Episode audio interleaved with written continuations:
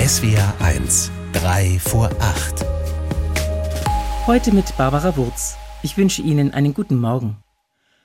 Es ist dir gesagt, Mensch, was gut ist, heißt es einmal in der Bibel. Ich denke, stimmt. Von klein auf bringt man uns bei und bekommen wir gesagt, was gut ist und wie man sich anständig benimmt. Freundlich sein, fair und gerecht. Aber trotzdem gehen wir Menschen immer wieder aufeinander los. Tun wir Dinge, von denen wir genau wissen, dass sie weder fair noch in Ordnung sind. Warum ist das so, frage ich mich.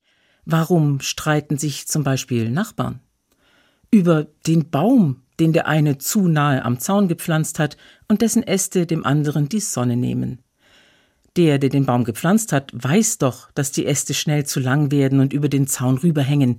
Und der andere weiß doch eigentlich ebenfalls ganz genau, dass es sich nicht gehört, diese langen Äste ungefragt einfach abzusägen.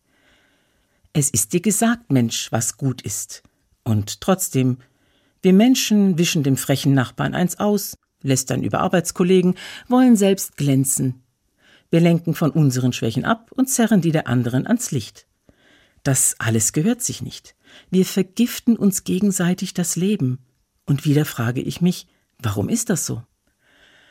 Ich denke, eine Antwort findet sich in dem Satz aus der Bibel, es ist dir gesagt, Mensch, was gut ist.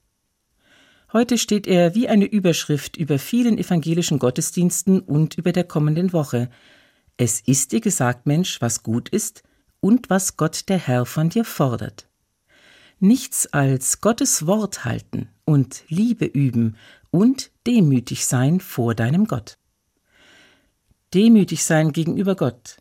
Ich soll mich also zurücknehmen, meine Grenzen akzeptieren, auch wenn ich mich ungerecht behandelt fühle oder mich wegen irgendetwas über meine Nachbarn ärgere.